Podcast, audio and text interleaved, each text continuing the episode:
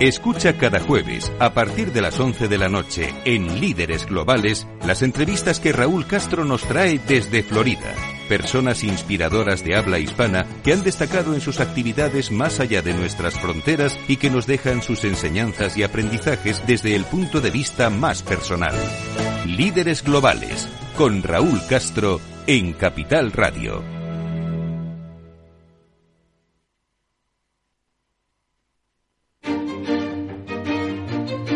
Valor Salud. Tiempo de salud. Su actualidad, sus personas, sus empresas. Todos los viernes a las 10 de la mañana en Capital Radio, con Francisco García Cabello.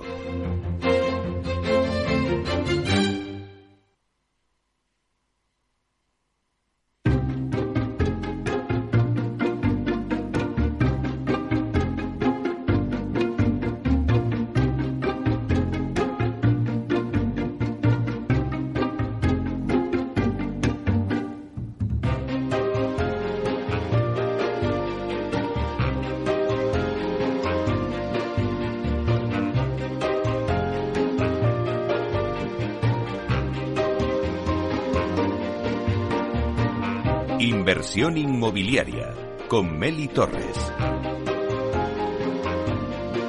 Hola, ¿qué tal? Muy buenos días y bienvenidos a Inversión Inmobiliaria. Bueno, pues aquí estamos un jueves más para daros las claves y que podáis realizar la mejor operación inmobiliaria y, como no, pues sacar la mejor rentabilidad a vuestras propiedades. Por eso nace este programa.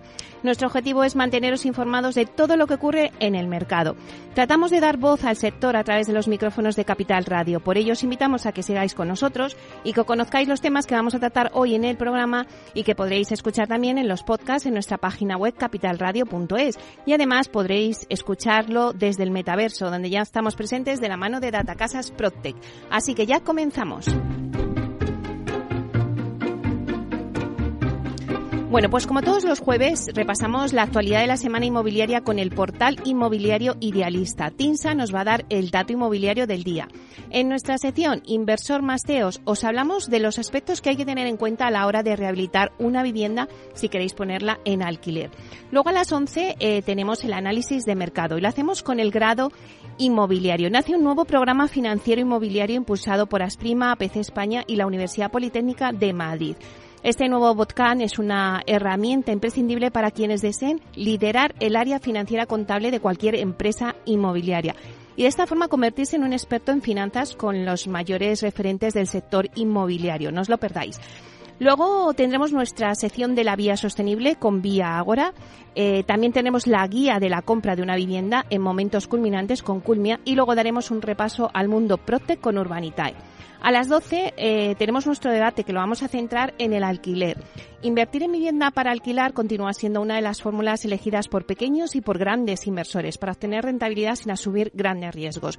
Bueno, pues en estos momentos pues tenemos una inflación alta, el dinero vale menos. En estas circunstancias es importante buscar alternativas para sacar el mejor partido a nuestros ahorros y la tendencia se perfila como la inversión en vivienda en alquiler. Pues vamos a analizar este mercado con expertos en la materia. Contamos con Maika Llorens, que es directora de gestión de alquiler de Solvia, con Isabel Jiménez, que es directora de activos en Elix, con Francisco Bullón, que es socio y consejero de la Socimi Home Capital Rentals, y con Daniel Toribio, que es consejero delegado de Tempore Properties. Así que ya sin más, comenzamos.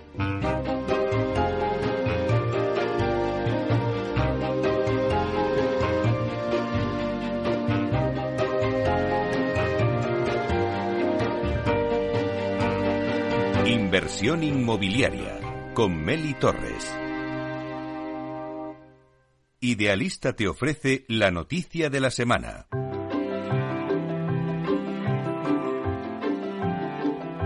Bueno, pues vamos con las noticias de la semana y damos la bienvenida a Francisco Iñareta, portavoz del portal inmobiliario Idealista. Buenos días, Francisco.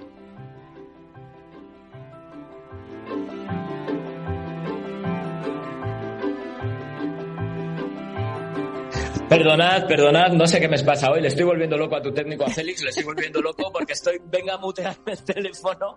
Perdonadme. Nada, pero por fin te oímos, por fin, por fin. Venga, que siempre nos gusta escucharte a esta hora de la mañana para que nos des las noticias, Francisco. Bueno, pues vengo con un dato muy fresco porque salía a las nueve de la mañana. Es a las nueve de la mañana, puntualmente, como hace siempre, el INE nos daba el último dato eh, sobre las hipotecas firmadas. Lo, lo, vamos a dar de una manera un poco más extensa de lo que lo damos otras veces. Eh, porque es el dato de fin de año y el dato del mes de diciembre yo creo que ya es importante porque además marca una tendencia. La firma de hipotecas Meli ya está mostrando claros síntomas de desaceleración, aunque ha logrado cerrar 2022 con el mejor dato en más de una década. Mira, según los datos del INE, los datos que sacaba hoy mismo a las 9 de la mañana, en diciembre se inscribieron en los registros 30.075 préstamos para la compra de una vivienda. ¿Esto qué supone? Pues un 8,8% menos interanual y un 23,5% menos que en el mes de noviembre y marca mínimos desde principios de 2021. Pero a pesar del descenso, en el conjunto del año, como te decía, se formalizaron 463.614 hipotecas, que supone un 10,9% más que el año anterior y el dato más alto, ojo, desde 2010. Es indudable que 2022 ha sido un ejercicio buenísimo para el sector hipotecario, aunque también es cierto que hemos ido yendo de más a menos según ha ido avanzado el año. Las caídas registradas en el mes de diciembre confirman el cambio de tendencia para la financiación hipotecaria, en la que los préstamos extremadamente baratos han desaparecido del mercado y el breve reinado de los tipos fijos pues la verdad es que parece estar llegando a su fin. Los indicadores adelantados que ofrecen otros organismos ya avanzan que las próximas estadísticas van a seguir mostrando caídas en el número de operaciones y un peso cada vez mayor de las hipotecas que el INE considera variables. Y ojo, digo considera porque bajo este epígrafe se incluyen también las hipotecas mixtas, que son las que ofrecen un interés fijo durante los primeros años y posteriormente un interés variable para el resto del préstamo, que se están convirtiendo desde luego en el producto favorito de los hogares españoles que contratan una hipoteca en estos meses. Con el encarecimiento de los tipos fijos y, la volatilidad, y la volatilidad que tienen los tipos variables, pues parece que las hipotecas mixtas se están convirtiendo en la herramienta estrella para conseguir financiación a precios más competitivos, protegiéndose a su vez de las subidas de los tipos en los próximos años. Otro síntoma de la desaceleración lo tenemos en la subida del conjunto del año, que se ha moderado casi 13 puntos porcentuales respecto a la registrada en 2021, cuando los préstamos para vivienda se dispararon un 23,8%. En lo que se refiere al volumen absoluto de operaciones, las tres regiones más destacadas han sido Andalucía, Cataluña y Madrid. Y ya para terminar, lo que también repuntó durante 2022 fue el importe medio de las hipotecas constituidas sobre viviendas, con un alza del 5,8 interanual y se sitúan en 145.510 euros, mientras que el capital prestado por los bancos para la compra de la vivienda se disparó un 17,3% hasta superar los 67.460 millones de euros. Bueno, pues la verdad es que, bueno, hay muchos datos que nos has dado, la, esa desaceleración, luego también esas hipotecas mixtas, que es el perfil, pues nada, vamos a ver cómo, cómo evoluciona el mercado hipotecario ya en este entrado 2023, porque esto es a cierre de 2022 y lo iremos Exactamente, pero bueno, como te iba diciendo, todo indica a que eh, va a seguir produciéndose este descenso. Los, tenemos otros organismos, sacan otras estadísticas con datos adelantados y ya podemos ver qué es lo que va a ir pasando. Y lo que va a ir pasando es pues que este número de hipotecas se va a ir reduciendo progresivamente. Claro, nos quedamos con esa palabra, desaceleración en el mercado hipotecario. Muchísimas gracias gracias, Francisco, por estar aquí con nosotros un jueves más. Un saludo, muchas gracias. Buen día, hasta pronto.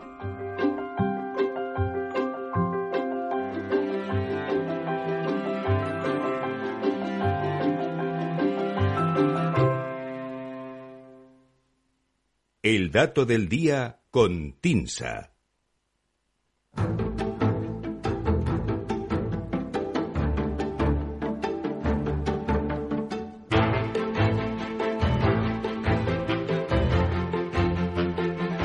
Pues vamos con el dato del día que nos da Susana de la Riva, directora de Marketing y Comunicación de TINSA. Vamos a saludarla. Buenos días, Susana. Muy buenos días, Meli. ¿Cómo estás? Pues nada, acabamos de ver esa cifra que nos daba eh, Francisco de Idealista. Eh, bueno, pues una desaceleración en la contratación de hipotecas y contigo nos vamos a los visados, pero en reforma y rehabilitación. Eso es, y tampoco traigo así como noticias muy efervescentes, la verdad, pero bueno, vamos, vamos a verlo. Estamos acabando el eh, febrero, ¿no? Un poco así, pero bueno. Estamos ahí, ahí. Bueno, mira, eh, como bien dices, eh, vamos a tomar el pulso a los datos para comprobar cómo está siendo la actividad de rehabilitación residencial, eh, transcurrido ya más de un año desde la aprobación del famoso Real Decreto 853-2021, que regula eh, los programas de ayuda en materia de rehabilitación residencial y vivienda con fondos Next Generation. Y tengo que decirte que no traigo buenas noticias. Eh, si atendemos a las cifras que publica el Ministerio de Transportes con datos del Colegio de Arquitectos, entre enero y noviembre de 2022 se aprobaron 2.440 visados de reforma y rehabilitación, que son un 11% menos que los registrados en el mismo periodo de 2021. El Real Decreto que asentaba las reglas de juego para la gestión y tramitación de los fondos europeos enfocados a rehabilitación residencial vio la luz a principios de octubre de 2021, es decir, hace algo más de un año. Se confiaba en que las ayudas europeas supusiesen un revulsivo para la renovación del parque residencial, donde la rehabilitación estaba en niveles ínfimos. Tan solo 30.000 actuaciones anuales de media cuando el gobierno aspiraba a alcanzar en 2030 la cifra de 300.000 rehabilitaciones anuales. Es decir, había mucho trecho que recorrer. Pues bien, los datos apuntan que la rehabilitación no está despegando en nuestro país. Lo llevamos tiempo avisando, más de una vez en tu programa, de hecho. Eh, la lentitud administrativa retrasó casi medio año la publicación de las normativas regionales que tenían que aterrizar ese Real Decreto en cada comunidad autónoma y a ese retraso se sumaron posteriormente problemas técnicos en la puesta en marcha de las plataformas y los canales de presentación de peticiones y documentación y una vez habilitados, la aprobación de proyectos y licencias está siendo también tremenda lento. La conclusión es que los proyectos de rehabilitación de edificios, que son los que realmente mejoran la eficiencia mediante actuaciones integrales que tocan equipamientos, envolventes y cubiertas, no terminan de activarse. Sí es verdad que están funcionando bastante bien a una escala más doméstica, pasa que son acciones que tienen menor impacto en términos de eficiencia global, las pequeñas reformas como el cambio de ventanas. Estas actuaciones no requieren normalmente de una licencia de obras y, por tanto, no estarían reflejadas en estas estadísticas de visados que te comento. Volviendo a los datos concretos de la estadística, las cifras de visados de reforma y rehabilitación se sitúan en 2022 en niveles próximos a los de 2020, que recordemos es el año de la crisis del COVID. La actividad estuvo paralizada durante varios meses, de hecho. En ese año 2020, el monto total de visados de rehabilitación fue un 11,4 inferior al de 2019. Y si comparamos las licencias aprobadas en los 11 primeros meses de 2022, de este año pasado, con el mismo periodo de 2019, encontramos que el año pasado la actividad fue un fue, perdona, casi un 15% inferior a la de enero-noviembre de 2019. Ese año 2019 fue el que ha registrado una mayor actividad de rehabilitación en los últimos cinco años, con 28.500 visados de reforma y rehabilitación que representaban el, casi el 21% de todos los visados del país. Aquí estaremos incluyendo también los visados de obra nueva, de construcción de viviendas. Curiosamente, el peso en 2019 de la, de la reforma es menor que en el año 2017, cuando alcanzó un 24%, pese a que ese año se registró un menor número de visados de reforma. ¿A qué se debe esto? Bueno, pues a que en 2017 la construcción de vivienda todavía no había empezado a despuntar y el número de visados de obra nueva era menos relevante y la reforma tenía un mayor peso. La relevancia en el número de visados de rehabilitación sobre el total de obra nueva más rehabilitación, o sea, el conjunto de los visados aprobados, ha ido disminuyendo desde 2020. Así, en el acumulado del año 2022 hasta noviembre, que es el último dato, la rehabilitación representó el 17,8% del total de licencias de obra, es decir, casi un 18%, frente a ese 21% que veíamos en 2019 o el 24% de 2017. Por ir finalizando, el empuje que se esperaba por parte de los fondos europeos no se está traduciendo en un incremento notable de la actividad de rehabilitación de mayor envergadura, aquella que requiere licencia. Este año se presenta crítico para conseguir movilizar las actuaciones, ya que los fondos europeos tienen fijado en 2026 el horizonte temporal de concesión de ayudas. Las cifras de 2022 hasta noviembre, último dato disponible, sitúa en 22.440 el número de visados de reforma y rehabilitación, que es, como te decía, un 11% menos que en el mismo periodo de 2021 y que suponen el 17% del total de licencias de obra aprobadas en el país. Bueno, pues ese empuje ¿no? que se esperaba, lo has dicho, por parte de los fondos europeos, pues no se está traduciendo en un incremento notable de la actividad de rehabilitación de mayor envergadura, como, como se esperaba, ¿verdad? Está costando, está costando. Bueno, vamos a ver, vamos a ver cómo, eh, acabamos de empezar el 2023, vamos a ver cómo evoluciona todo esto, nos lo irás contando, así que muchísimas gracias por traernos este dato tan interesante. Un placer como siempre y hablamos la semana que viene. Chao, Meli. Buen día, hasta pronto. Adiós. Música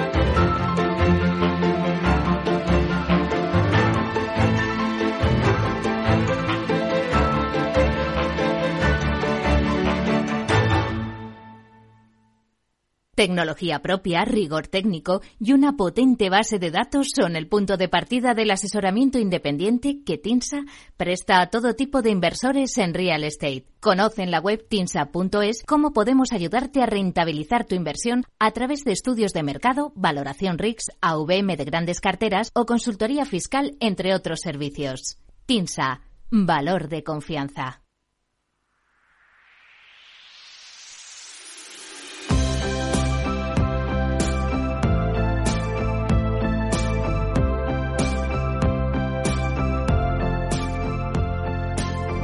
¿Estás pensando en invertir en vivienda y no sabes por dónde empezar?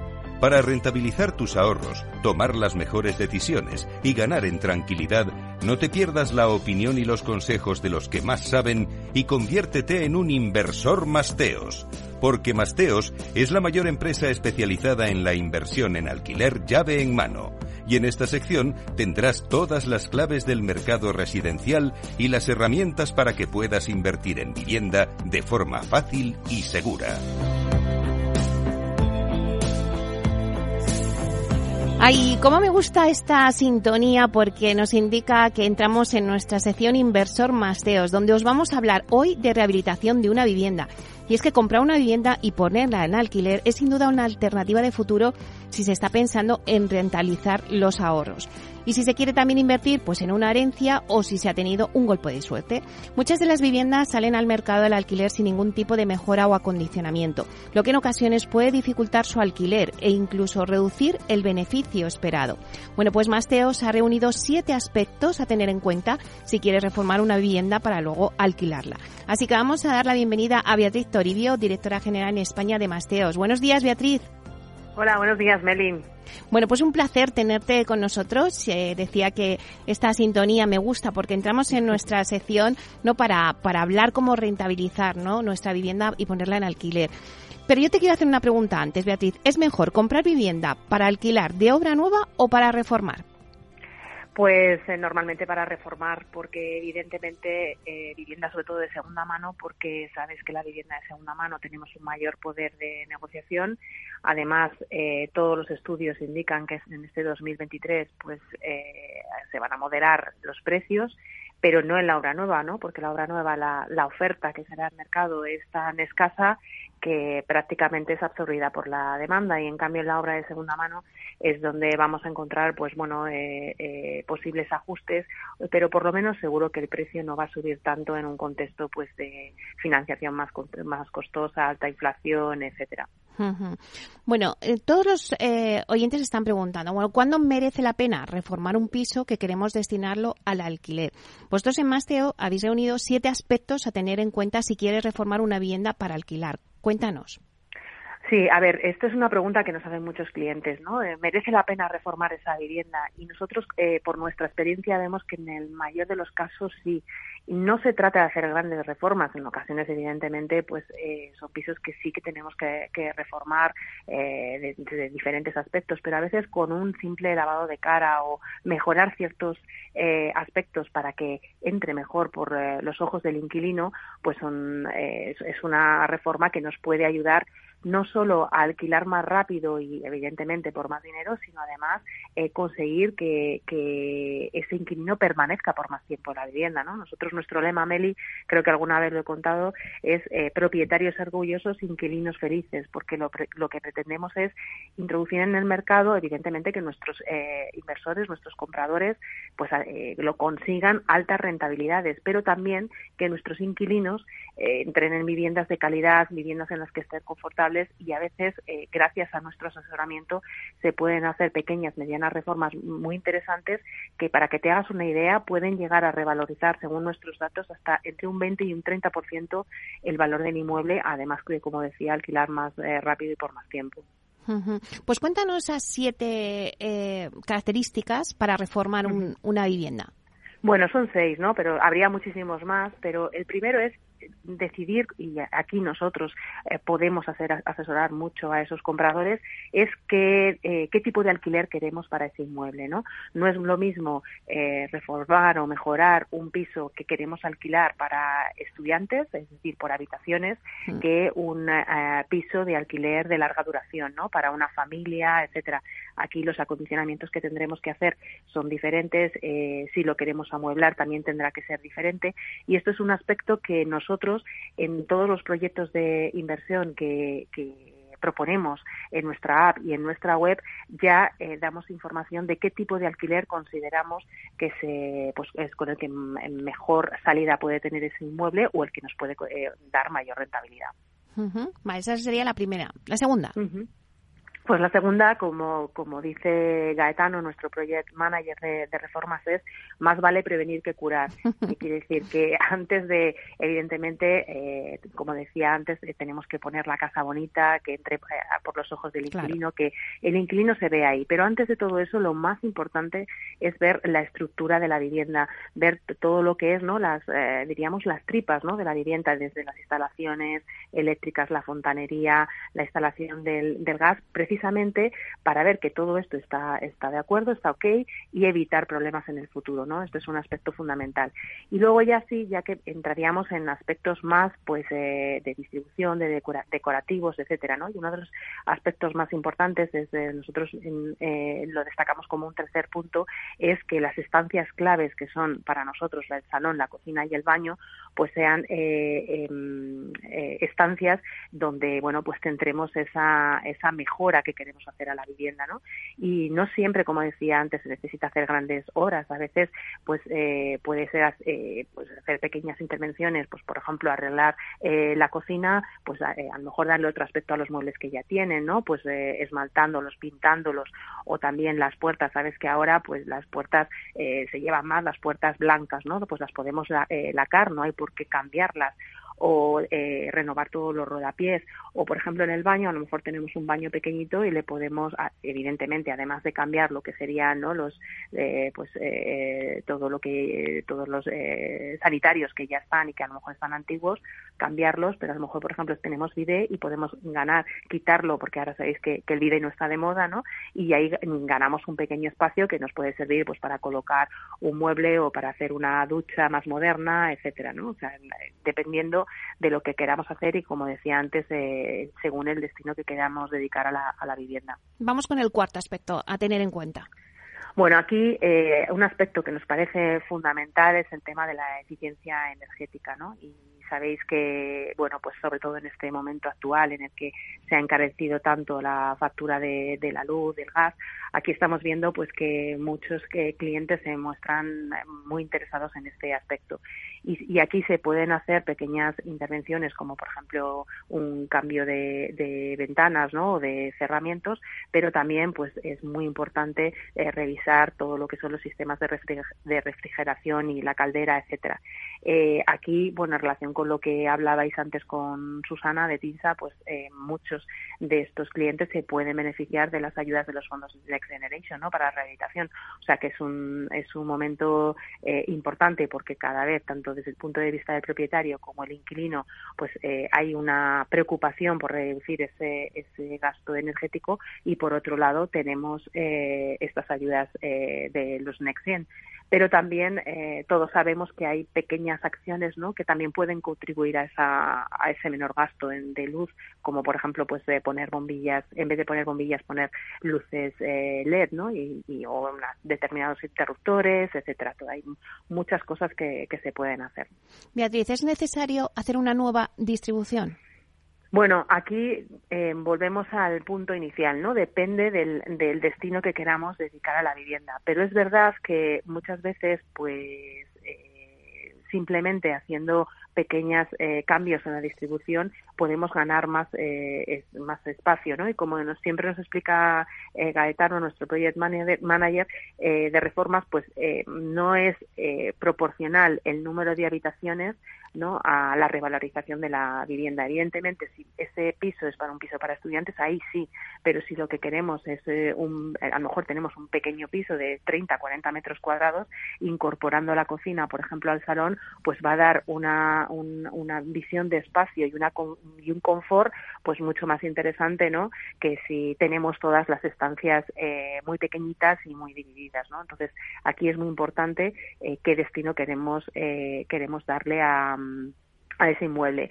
Y luego un aspecto también muy importante es eh, si lo queremos amueblar o sin amueblar. Esa es la pregunta del millón, Beatriz. O sea, a todo el mundo que se pues plantea ¿qué hacemos? ¿Amueblado o sin amueblar? Pues mira, aquí hay un aspecto muy desconocido, Meli, y es que en España, a diferencia de otros países, como por ejemplo en Francia, la oferta de pisos amueblados es muy reducida. Y esto muchos de los de las personas que nos están escuchando y que quieran comprar vivienda para alquilar lo tienen que tener en cuenta, porque a veces eh, amueblando, eh, invirtiendo una pequeña cantidad en muebles de, pues, de grandes distribuidoras que todos conocemos, ese, ese piso puede ser diferencial con el resto de la oferta de, de la zona. Y hay que tener en cuenta que ahora el, el alquiler hay muchas personas, pues bueno, que vienen por estancias de unos meses o porque van a realizar un máster o porque tienen un determinado proyecto en una determinada ciudad y evidentemente no pueden hacer una mudanza, ¿no? Entonces es un aspecto a tener en cuenta y muchas veces bien asesorados, ¿no? Como profesionales como, nosotros,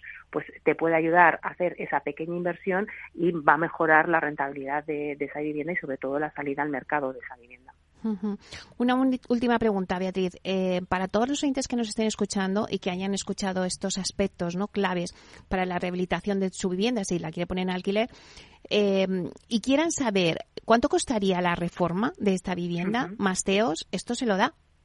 Totalmente. Eh, lo tenemos ya en nuestra propia app y en la web. En todos nuestros proyectos, eh, ahí van a encontrar un detallado estudio del estado del inmueble, de la zona, como decía antes, de la rentabilidad que, se, que ofrece ese inmueble, pero también de la reforma o mejora, porque no siempre tiene que ser reforma, de la mejora que con nosotros eh, consideramos que se debe hacer y que va a ayudar a mejorar esa rentabilidad de, de la vivienda en alquiler y a tener una, una rápida salida al mercado.